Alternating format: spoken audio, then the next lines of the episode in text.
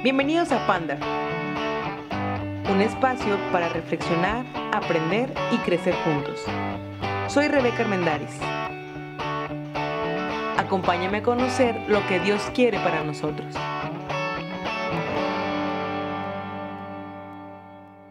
Hola, ¿qué tal? Buenos días, buenas noches, buenas, buenas tardes, no sé a qué hora del día me estás escuchando. Bienvenidos a un episodio más.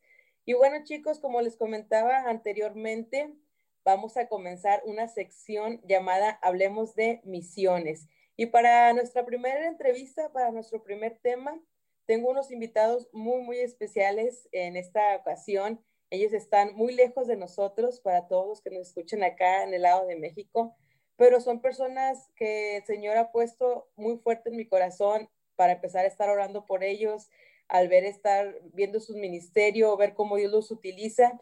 Y yo creo que no hay personas indicadas eh, mejor para que puedan acompañarnos en esta, en esta tarde, en este día, para desarrollar el tema de misiones. Ellos son eh, del Ministerio IR, Ministerio IR, ellos están con nosotros. Ellos están en el país de Nepal, ya tienen tiempo allá. Y bueno, muchachos, preséntense y saluden a nuestro público. ¿Cómo están? Dios les bendiga. Eh, yo soy Jafet García y esta hermosa chica se llama Alejandra. Dios les bendiga. Y estoy muy bendecido de llamarla mi esposa.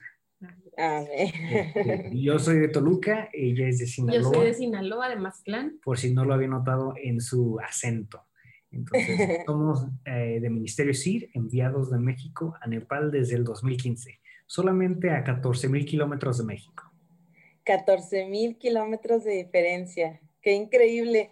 Muchachos, eh, desde el 2015 me decían que ustedes están en Nepal trabajando. ¿Ya son cinco años? Pues eh, eh, son cinco años desde 2015 para acá, pero en realidad por crisis familiar tuvimos que regresar a México en 2018. 2018 mi papá este, le dio cáncer eh, cáncer incurable, Dios lo sanó y tan pronto Dios lo sanó, pues hicimos los planes para poder regresar. Regresamos el año pasado en diciembre, ¿verdad? Primero de diciembre estamos ya aquí en tierras de paz. Ya casi vamos a tener un año de haber regresado, ahora tres. Sí, sí, sí, sí. Y lo que yo tengo entendido, cuando ustedes comienzan su ministerio ahí en Nepal, bueno, este, iban sin, sin, sin hijos y ahora Dios les ha dado la bendición de tener una niña sí, sí, íbamos recién casados, íbamos en todavía llegamos en luna de miel acá eh, y, venimos solo ella y yo. Ahora eh, Dios ya ha multiplicado la, la, familia y a ver, a ver si Dios la multiplica un poquito más con el tiempo. Esperemos que sí. Van a ver que sí. Muy bien, chicos. Pues gracias por estar con nosotros. Como les comentaba antes de iniciar la entrevista, queremos eh, desarrollar este tema de misiones Gracias por la oportunidad que se dan de estar con, con nosotros a pesar de la diferencia de horario. Ya ahorita me está amaneciendo a mí, a ustedes ya le está, se le está haciendo de noche, ¿verdad? Allá donde ustedes son están. Las 8.58 de la noche, aquí son las 10 de la mañana. Entonces, qué padre que a pesar de todo podemos este, platicar y podamos ser de bendición para las personas. Y quiero comenzar esta entrevista si ustedes me pudieran contar de una manera breve, yo sé que hay mucho que decir y yo sé que Dios trabaja de una manera increíble, que si quisiéramos dar todos los detalles, quizás nos llevaríamos unas 10 entrevistas, pero a lo mejor de una manera breve, ¿cómo fue el llamado que ustedes tuvieron a estar específicamente ahí en Nepal?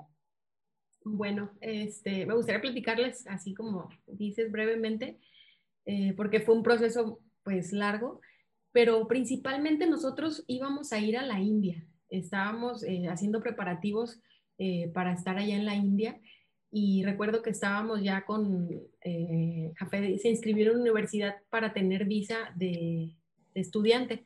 Entonces empezamos a tener problemas para obtener la visa y estábamos orando por eso porque nuestro corazón estaba en la India y vimos cómo se cerraban puertas entonces, este, no entendíamos por qué. Y cuando empezamos con el trámite de las visas, pues no, no fue posible obtenerlas y estábamos muy confundidos.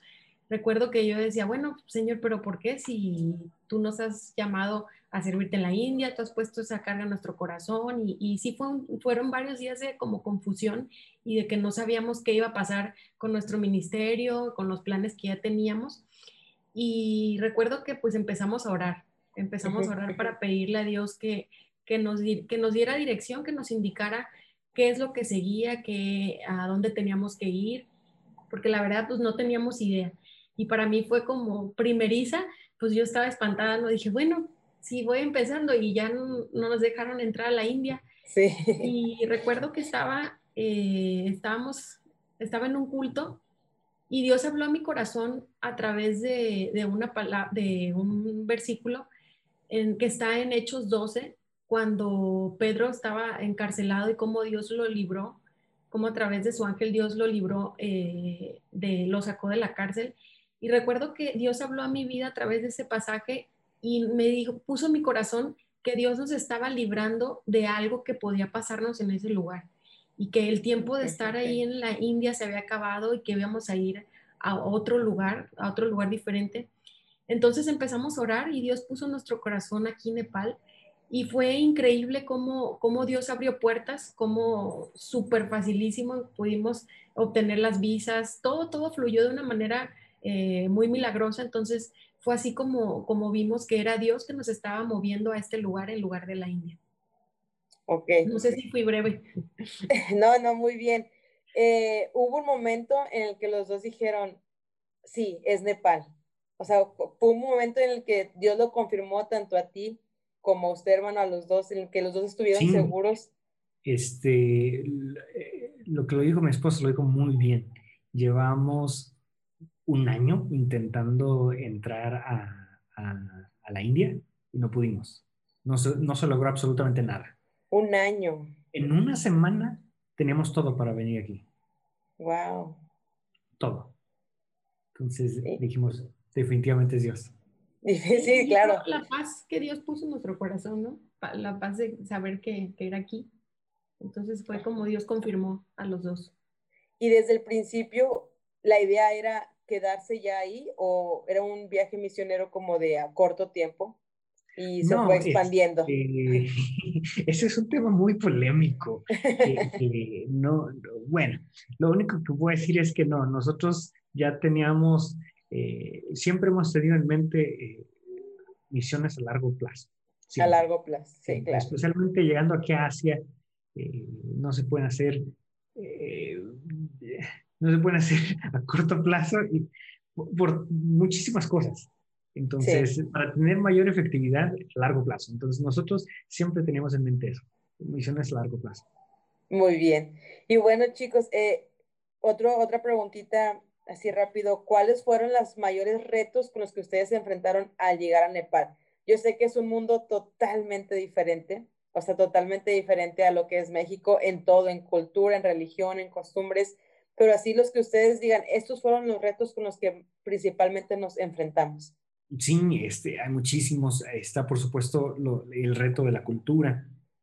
Una cultura totalmente diferente a la cultura mexicana, a la cultura latina este, la, la, cosmovisión, la idiosincrasia es totalmente diferente a la que tenemos del otro lado del mundo.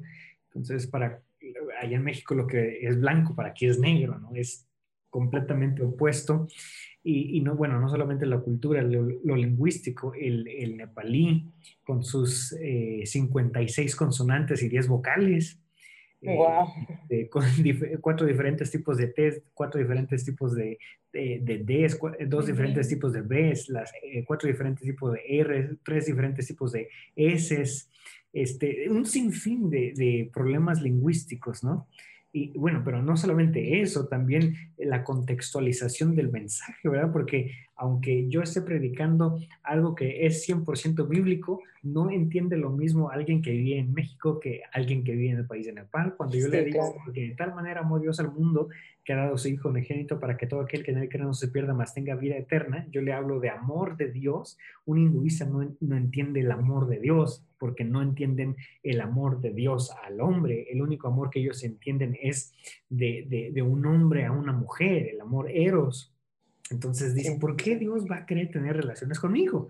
Cuando yo le hablo acerca del pecado, es un concepto que no entienden bien. Cuando yo le hablo acerca de este, la vida eterna, es algo a lo que ellos no quieren llegar, quieren salir del ciclo de reencarnaciones que ellos, eh, en el que ellos llevan por miles de años, millones de años. Entonces, aunque yo le esté diciendo lo que es 100% bíblico, yo tengo que tener la capacidad de contextualizar el mensaje adecuadamente.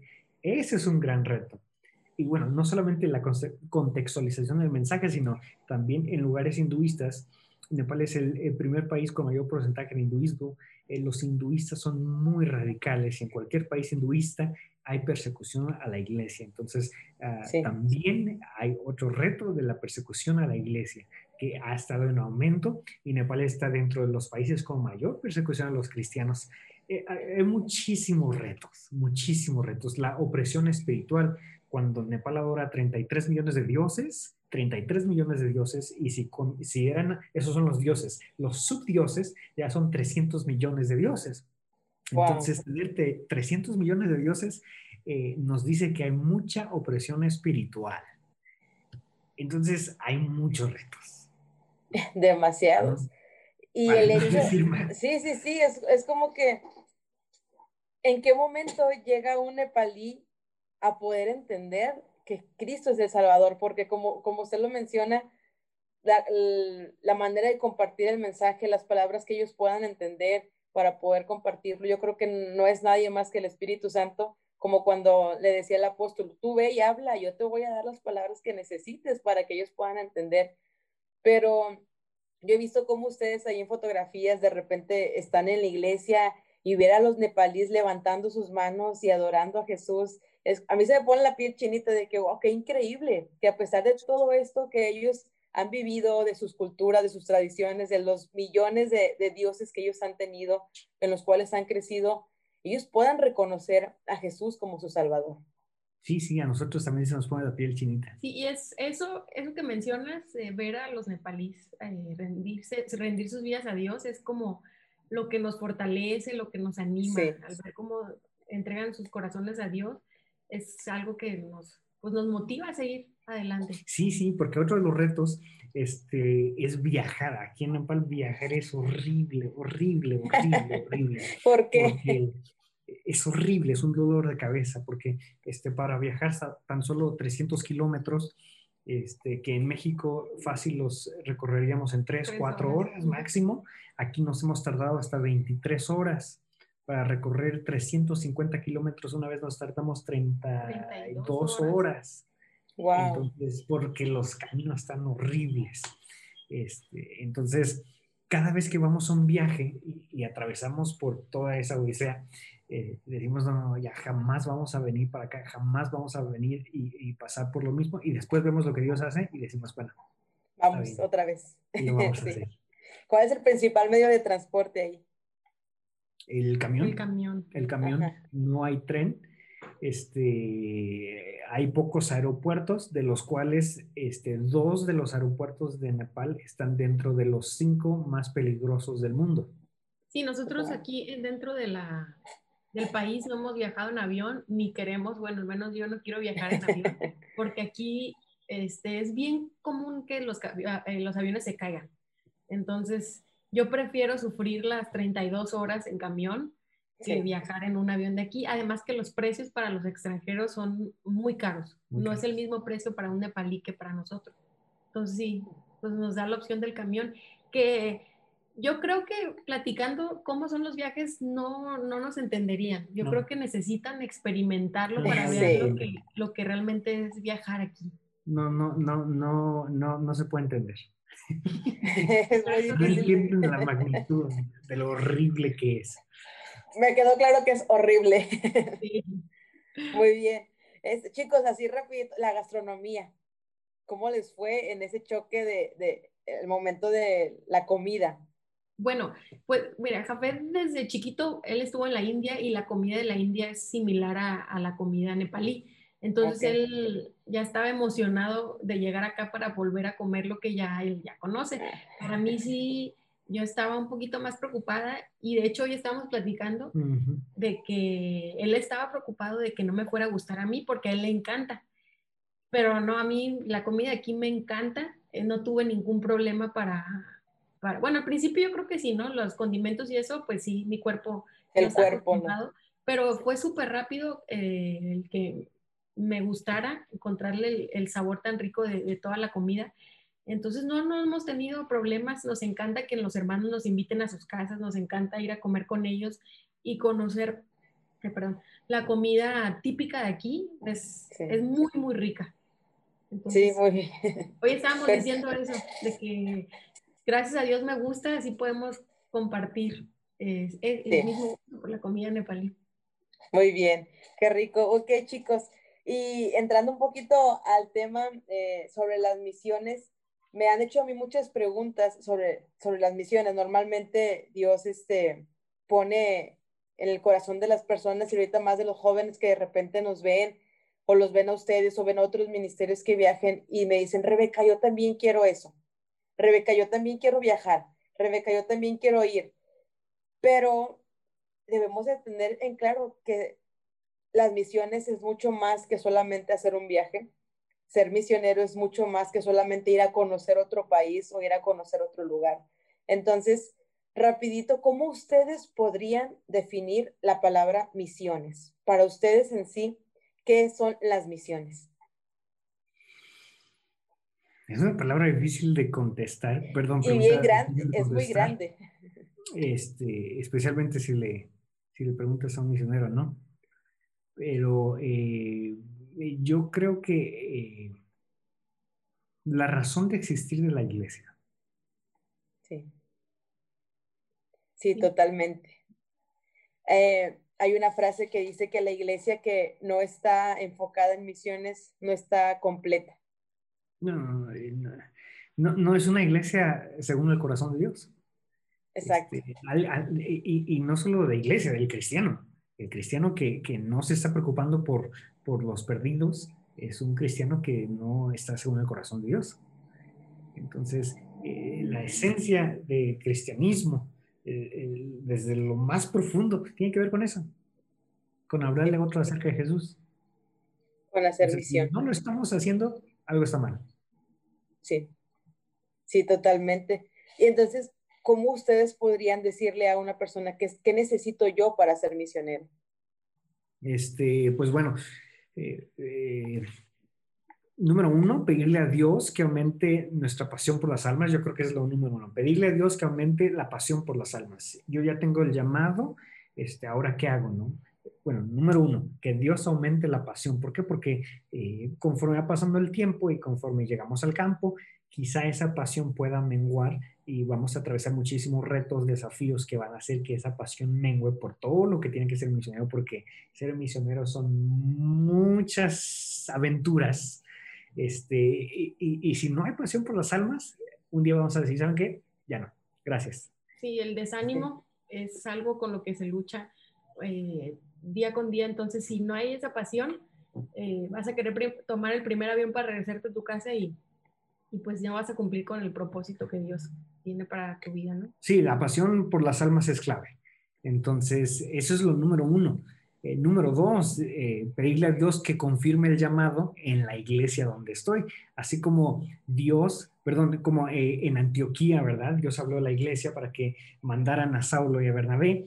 Así debe suceder en la iglesia. Los que están, los pastores, los líderes que están ahí deben de enviarnos. Entonces, nuestro llamado no tiene por qué estar en contra de todos los que están como mis líderes.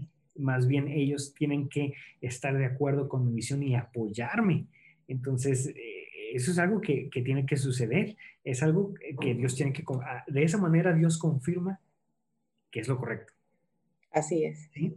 Y después, por supuesto, capacitarse en una escuela de misiones. Muchos piensan que si Dios me llama ahorita, hoy, es porque mañana ya tengo que estar en el campo. No es así. No es así porque, este, como lo dije, uno de los retos más grandes, eh, porque hay muchos retos, es la contextualización. ¿Cómo voy a contextualizar eh, lo que creo? Pero, pero por supuesto, si ni siquiera tengo un instituto bíblico, antes de llegar a la escuela de misiones, tengo que, por supuesto, llegar a un instituto bíblico, porque ¿qué creo? Cuando llegue a donde eh, Dios me mandó, ¿qué voy a decir? ¿Qué es en lo que creo? ¿En qué creo? Si no sé en qué creo, pues entonces, ¿qué voy a ir a hacer? Entonces, primero el instituto y después la escuela de misiones, porque ibas a decir. Sí, que quizás suena o parece un proceso muy largo, porque son los tres años de instituto bíblico y después es, eh, bueno, tienes que obtener tu, tu credencial, tienes que estudiar la escuela de misiones, que son otros dos años, y a lo mejor estás tú de, con el deseo de ya irte al país que Dios te ha llamado y es mucha la pasión y la carga que tienes, y, el, y, ves, ves, todo el proceso y se ve súper largo, pero la verdad que es necesario, se tiene eh, que hacer porque es, es, una herramienta muy fundamental para ahora que estamos acá, vemos que sirve todo, todo, todo ese proceso. Por supuesto, las, las, herramientas. Este, necesitamos esas herramientas. Y, y, después, por supuesto, predicar, mientras todavía no voy a donde eh, Dios me mandó, predicar en donde no hay iglesias, porque este, eh, hay muchos que dicen yo, no, yo tengo llamado misionero, pero nunca ni siquiera levantan este, una silla de la iglesia, ¿no? sí. Dirige los cantos, no, no, no, porque yo soy un misionero. No, es la esencia del, del, misionero, este, el llamado misionero es predicar, donde no hay eh, cristianos, donde no hay... Eh, donde todavía no se predica, entonces voy a predicar, mientras todavía no voy a donde Dios me llamó, voy a predicar y levantar iglesias. Así es. Sí, totalmente. Yo conozco muchas personas, incluso yo era de las personas, y me atrevo a decir que anteriormente yo era de esas personas que decía, sí, si el Señor te manda, pues ve, o sea, ve y hazlo. Pero con el tiempo te das cuenta que no es así.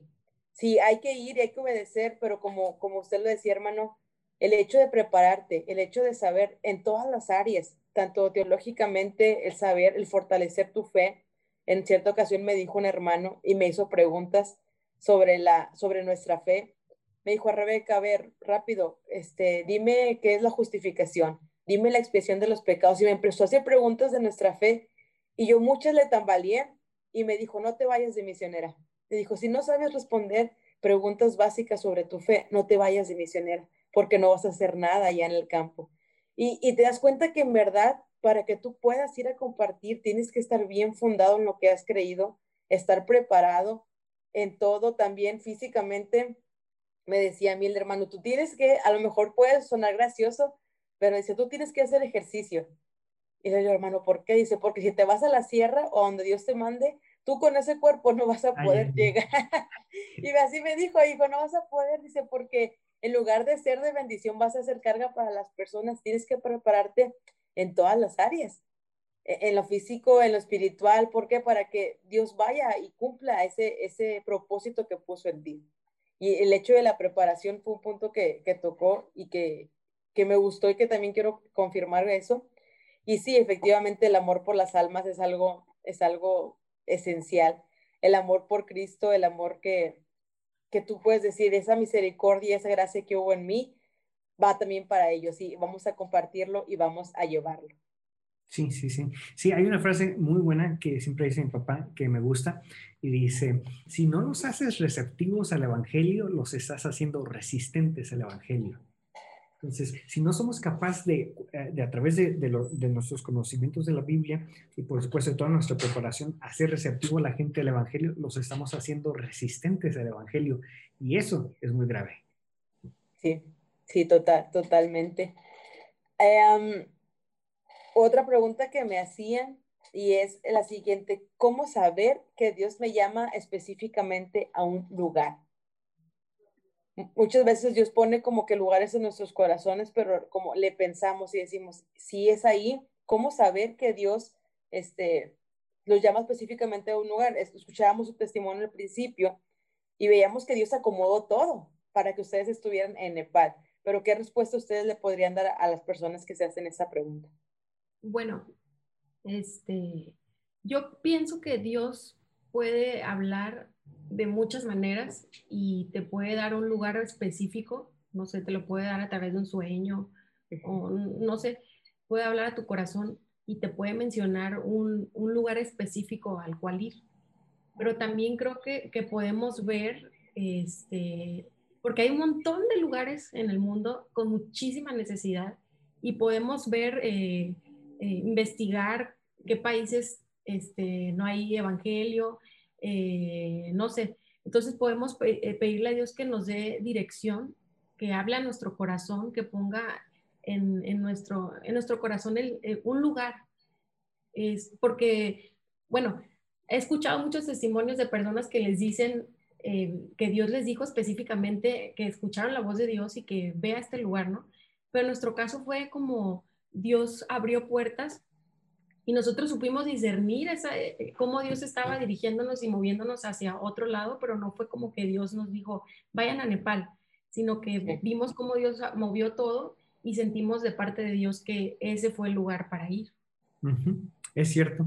Entonces, este, podremos sintetizar que, número uno, pedirle dirección a Dios, porque eh, Dios es quien está interesado en que nosotros vayamos.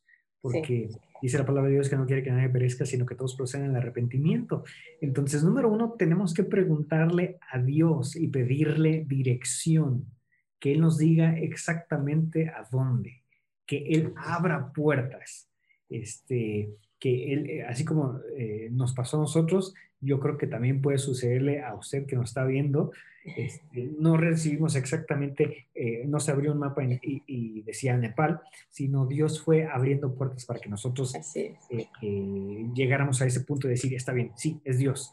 Después, hay que investigar, hay que investigar este, los lugares donde hay tanta necesidad. Si yo voy a un lado donde no hay evangelio, ¿estaré en contra de la voluntad de Dios? No. No, es bíblico. Lo dice la palabra de Dios, Mateo este, en 28, dice que nosotros vayamos y que prediquemos. Entonces, si yo agarro mis boletas hoy y me voy a predicar, estoy dentro de la voluntad de Dios. Y Dios me va a respaldar y Dios va a estar con nosotros y, y Dios me va a usar. ¿Por qué? porque lo dice la palabra de Dios. No necesito una revelación extra para yo tener que ir, ya está, ya está en la Biblia. Entonces, si yo veo un lugar donde hay necesidad, la ventana 1040, este, eh, yo puedo ir a ese lugar y Dios va a estar conmigo. Después, por supuesto, yo voy a sentir una carga por el lugar donde Dios quiere que vaya a pesar de que en muchos países Dios es quien tiene que decir específicamente a dónde y, yo voy a sentir la carga y esa carga es, algo que, no te va a dejar descansar. Sí. No te deja dormir. Y está ahí constantemente recordándote. Sí, y Dios te abre las puertas de manera increíble, este, en su soberanía, Dios dice, yo quiero que vayas ahí y voy a abrirte todas las puertas necesarias para que estés en ese lugar. ¿Verdad? Muy bien, chicos. Este, otras personas preguntan, oye, Rebeca, yo quizás por su situación o hay sin fin de, de opiniones, pero no puedo ir, o sea, no puedo estar dentro de este plan misionero en el que es dejar tu lugar y de nacimiento, irte a otro, a otro estado, dentro, puede ser también dentro de tu país, o incluso a otra nación, a otro continente, no puedo, pero yo tengo e-, ese amor por, por las misiones. ¿Cómo puedo yo apoyar eh, a las misiones si no puedo ir? Bueno, este, me gustaría mencionar algo. Eh, sí, hay muchas personas que no pueden venir, pero que está esa pasión en sus corazones. Y una de las maneras, yo creo que todos podemos involucrarnos es orando. Eh, es muy sencillo, pero a, lo mejor muchas personas este, no lo están haciendo y orar por los misioneros es, es, es, una, es algo muy, muy importante porque lo que vivimos de este lado del mundo, o sea, se necesita mucha oración, mucha fortaleza eh, por la opresión espiritual, por, por la soledad que se puede vivir. Entonces, la oración es algo que fortalece mucho nuestras vidas y que abre puertas. Sabemos que a través de la oración Dios guarda nuestras vidas, Dios este, pues hace muchas, obra en nuestras vidas, nos usa y yo creo que orando es lo principal, la manera en la que todos pueden involucrarse eh, en la obra misionera. Sí, sí, por supuesto. Este, yo creo que otro punto sería apoyar, apoyar económicamente. Este, los misioneros que ya están en el campo necesitan eh, apoyo para continuar con sus proyectos necesitan apoyo económico para, pues, para su sostenimiento. Este, con esta pandemia, eh, hay un dato que dice que eh, los misioneros dejaron de recibir el 80% del apoyo que recibían. Wow. Entonces, este, eh, es algo muy grave porque pues se necesita predicar el Evangelio de todos modos, ¿no? Y, yo estoy muy seguro que la gran mayoría de los misioneros, este, aunque no tengan apoyo económico, van a seguir predicando, pero yo creo que si usted ahorita no está en posibilidades de ir, bien puede apoyar económicamente para que aquellos que ya están allá eh, puedan continuar hablando acerca de Jesús. Tienen proyectos y, tienen necesidades económicas, ¿no?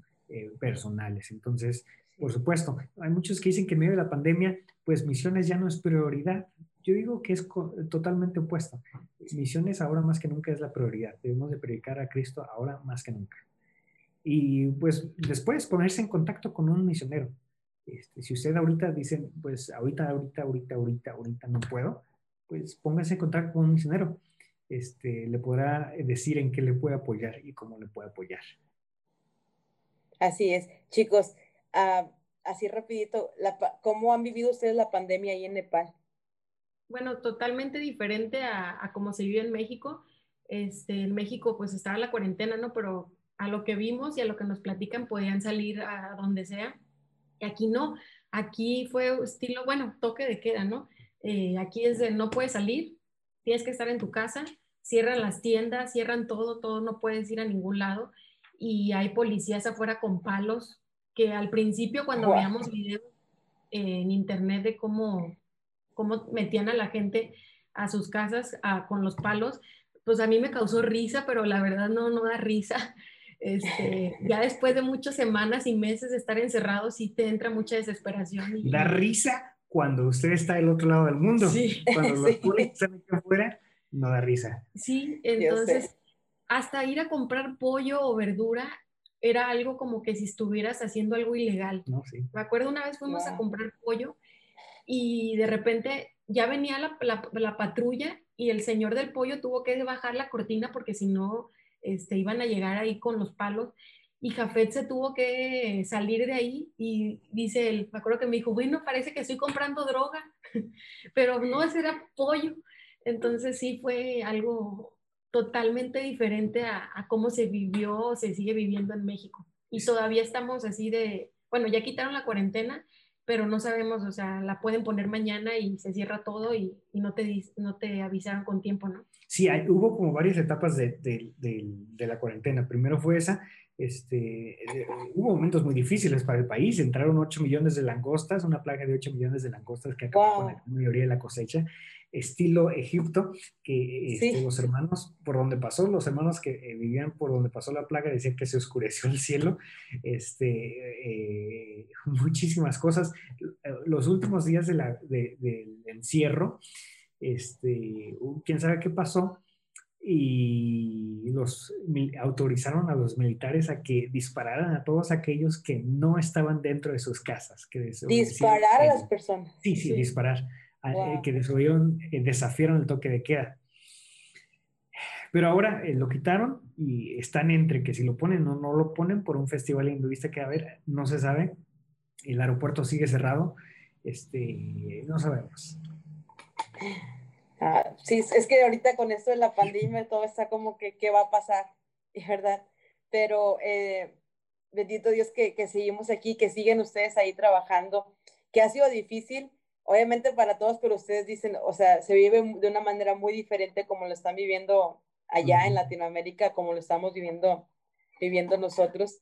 Y en cuestión del Evangelio, obviamente, pues ya como ya no puede salir a, a otro lugar, a otro pueblo a predicar, ¿cómo lo, están, cómo lo llevaron? Pues tenemos varias estrategias, ¿no?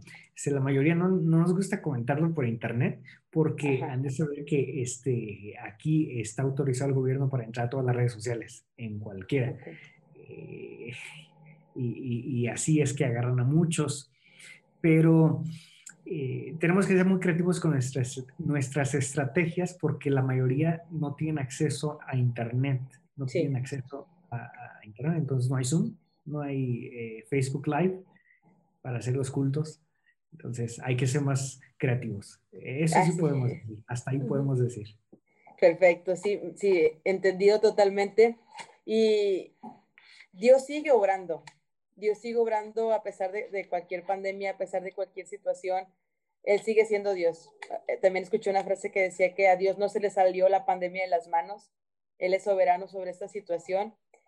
Aún en las misiones, aún en la pandemia, en cualquier situación, Dios sigue siendo Dios. Y seguimos confiando en eso. Y chicos, ya para terminar, este, así de manera general, eh, yo quiero que ustedes extiendan, den algunos consejos, pero también extiendan una invitación, no tanto a las personas que ya tienen como que el deseo de, ir, porque hay muchas personas que Dios les ha puesto como ese deseo de ser misioneros, de prepararse, de salir a, compartir el Evangelio. Pero yo también siento, eh, no sé si ustedes me pueden confirmar esto, que muchas veces la iglesia cree que las misiones es simplemente para esa persona que está llamada y yo me puedo lavar las manos como iglesia. Como usted lo decía, las misiones es el corazón de la iglesia, es la iglesia en sí, pero muchas veces lo vemos como que, ay, qué padre, las misiones es tú, tú que estás allá, que estás lejos, o aquel que os llamado y yo no soy iglesia. Entonces, ¿qué consejo le podríamos dar en general a, a la iglesia de Cristo tanto a la que está en Latinoamérica como a la que está en, en Asia, en cualquier parte del mundo, para que ellos puedan tener, eh, comprender eh, el hecho de, del amor a las misiones. Este, bueno, una vez le preguntaron a un eh, pastor asiático, le preguntaron, más bien le pidieron que si le podía decir unas palabras a una congregación muy grande, una iglesia muy grande en Estados Unidos, dijo unas palabras para qué? Para animarlos a que apoyen y que sean misioneros. Dijo, no, no, no tengo nada que decir.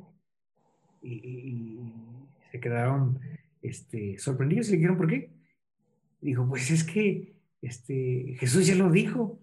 Y si a Jesús no le hicieron caso, ¿qué me van a hacer caso a mí? Entonces, eh, si Jesús ya lo dijo, lo tenemos escrito eh, y sabemos que es la palabra de Dios, este, no hay razón para que nosotros creamos que no es para mí.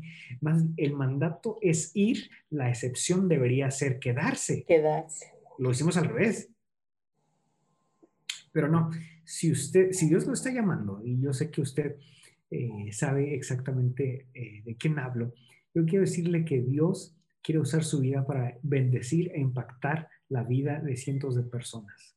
No le diga a Dios que no, dígale que sí, atrévase a creerle, porque si Dios pudo usarnos a nosotros, con mucha más razón puede usarlo usted. Dios tiene la capacidad de usarnos y Él puede transformar su vida para llevarla al punto en el que pueda ser de bendición para aquellos que no lo conocen. Tenemos que predicar de Cristo, tenemos que predicar acerca de Él, estos tiempos, el, mundo está clamando que alguien les hable de Jesús. Tenemos que responder al llamado. Si nosotros no hablamos, las piedras hablarán. Hagámoslo nosotros. Llevemos a Jesús a aquellos que claman por salvación. Y, yo creo que, bueno, quiero agregar algo, que la iglesia cuando se involucra en misiones, que es como debería de ser, pero realmente no pasa, pero cuando la iglesia está involucrada en misiones, eh, Dios empieza a bendecir muchísimo a esa iglesia. Hemos escuchado muchos testimonios de, personas que antes no apoyaban misiones y que ahora sí, y ellos ven cómo Dios provee, cómo Dios les bendice, cómo Dios les eh, cambia su corazón y su manera de pensar y de ver las cosas en cuanto a misiones. Y yo les invito a que no se pierdan esas bendiciones no se pierdan de esa gran bendición de, ser parte de misiones, porque misiones no, nada más somos los que estamos acá, sino que es toda la iglesia, es eh, todos, cada hermano, eh, somos parte de, lo que Dios quiere hacer de, en otras partes del mundo. Yo les invito a que no, no se pierdan esta oportunidad. Sí, si usted no está apoyando ahora a nadie, actualmente no apoya a nadie, este, pues le invitamos a que nos apoye a nosotros. Nosotros estamos de este lado del mundo ya y puede apoyarnos. Este, necesitamos mucho de ustedes. Sí, de hecho, eso también es uno de los propósitos de que ustedes fueran nuestros primeros invitados aquí en, en, en, el podcast, porque yo sé que Dios está trabajando de una manera increíble a través de sus vidas, a través de, de, su matrimonio, de su familia allá, que ya lo comenzó hace mucho y que lo va a seguir haciendo y lo sigue haciendo. Entonces, si tienen algunas redes sociales para que las personas puedan encontrar, puedan ver el trabajo que Dios está haciendo en, aquellos, en aquel lugar y también pueda comunicarse con ustedes para apoyarles. No sé, algo que les puedan dar para sus redes sociales para que puedan contactarlos. Bueno, estamos en, bueno, en Facebook, estamos como Ministerios IR. Eh, Sí, sí, nos ve. Sí, nos ve. Sí, sí, sí. Estamos en Facebook como Ministerio CIR, estamos en Instagram como Misiones MIR eh, y estamos en YouTube. En YouTube. Tenemos nuestro blog misionero. Si no ha visto nuestro blog misionero, es ahora para suscribirse. Sí, está ahí eh, nuestro blog misionero, ahí estamos compartiendo eh, un poquito más acerca de lo, cómo vivimos aquí, la comida, pero ahí pueden verlo. Este, los viajes, en qué estamos trabajando y varias experiencias que hemos tenido de este lado del mundo, ahí pueden encontrarla en YouTube. Entonces estamos en Facebook, en Instagram y en YouTube. Excelente. Sí, ¿verdad? Son todas las, las redes. Ok. Este, bueno, entonces ya, ya escucharon a todos los que nos están viendo y escuchando. Eh, están sus redes sociales para que ustedes los vean, los sigan y sobre todo oren por ellos y los apoyen, como, como lo decíamos, que también podamos apoyar, involucrarnos totalmente. Y por qué no, a lo mejor en algún futuro, si Dios nos, nos llama, si Dios este, eh, también nos pone en nuestro corazón y abre puertas para ir a Nepal, yo creo que ellos pueden ser buenos consejeros para que sí, vente para acá, ¿verdad? En, en algún momento. Entonces, chicos, pues Gracias, de verdad, estoy muy, muy agradecida con Dios, con ustedes por la oportunidad, por abrirme ahí las puertas de su hogar, por estar a tantos kilómetros de diferencia, pero que Dios este, haya, haya dado la oportunidad de poder compartir y de poder mostrar que sigue siendo el plan de Dios desde un principio. Sigue siendo, las misiones están en el corazón de Dios. Jesucristo mismo dejó todo para venir, para mostrarnos la salvación ¿quiénes somos nosotros para, para no ir? ¿Quiénes somos nosotros para decir, no, yo me quedo con lo mío en mi comodidad? Cuando nuestro mismo Salvador fue quien entregó todo totalmente por nuestra salvación. Muchísimas gracias. No, gracias, gracias por la invitación. Esperamos que hayamos resolvido algunas de sus dudas y si quieren contactarnos, ahí están nuestras redes sociales. Si tienen más dudas, puedes contactarnos. Ahí vamos a estar muy contentos de responder tus dudas. Sí. Muy bien. Bueno, yo, yo, yo sé que sí, mi público espero que también, pero yo sí les voy a estar mandando algunas preguntitas más adelante. Muy bien, chicos. Muchísimas gracias. Los dejo, bueno, y a mí me siguen, eh, sigan el, el Instagram de, de, este episodio como Ponder, ahí me buscan en las redes sociales. Y pues a su servidora Rebeca Armendaris, nos escuchamos pronto para eh, crecer, reflexionar y aprender juntos. Que Dios les bendiga.